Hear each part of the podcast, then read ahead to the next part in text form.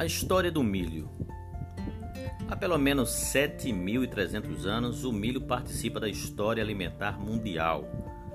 Os primeiros registros de seu cultivo foram feitos em ilhas próximas ao litoral mexicano, mas rapidamente a cultura se espalhou por todo o país.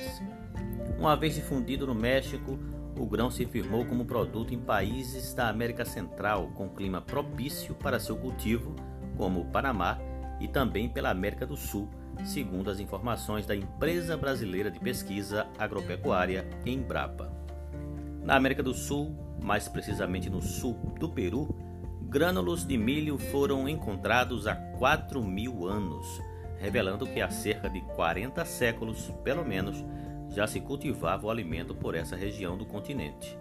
No entanto, com o período de colonização do continente americano e as chamadas grandes navegações que ocorreram durante o século XVI, o milho se expandiu para outras partes do mundo, se tornando um dos primeiros itens na cultura mundial.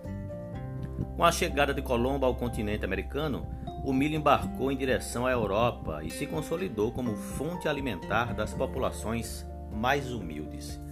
Por esse motivo e também por ser utilizado como ração animal, o cereal, no entanto, era discriminado pela elite europeia.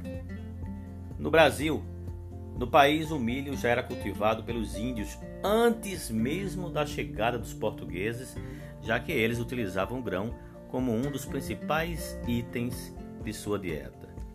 Mas foi com a chegada dos colonizadores, cerca de 500 anos atrás, agora mais de 500 anos atrás, que o consumo do cereal no país aumentou consideravelmente e passou a integrar o hábito alimentar da população brasileira. De acordo com a Fundação Joaquim Nabuco, a Fundage, no período Brasil Colônia, os escravos africanos tinham no milho, além da mandioca, como um dos seus principais alimentos. Não esqueça de nos acompanhar nas redes sociais. O Mania de History está no Facebook, no Twitter, no Instagram. Temos também um canal no YouTube. Vai lá, se inscreve, dá um like e aperta o sininho. Até o próximo podcast.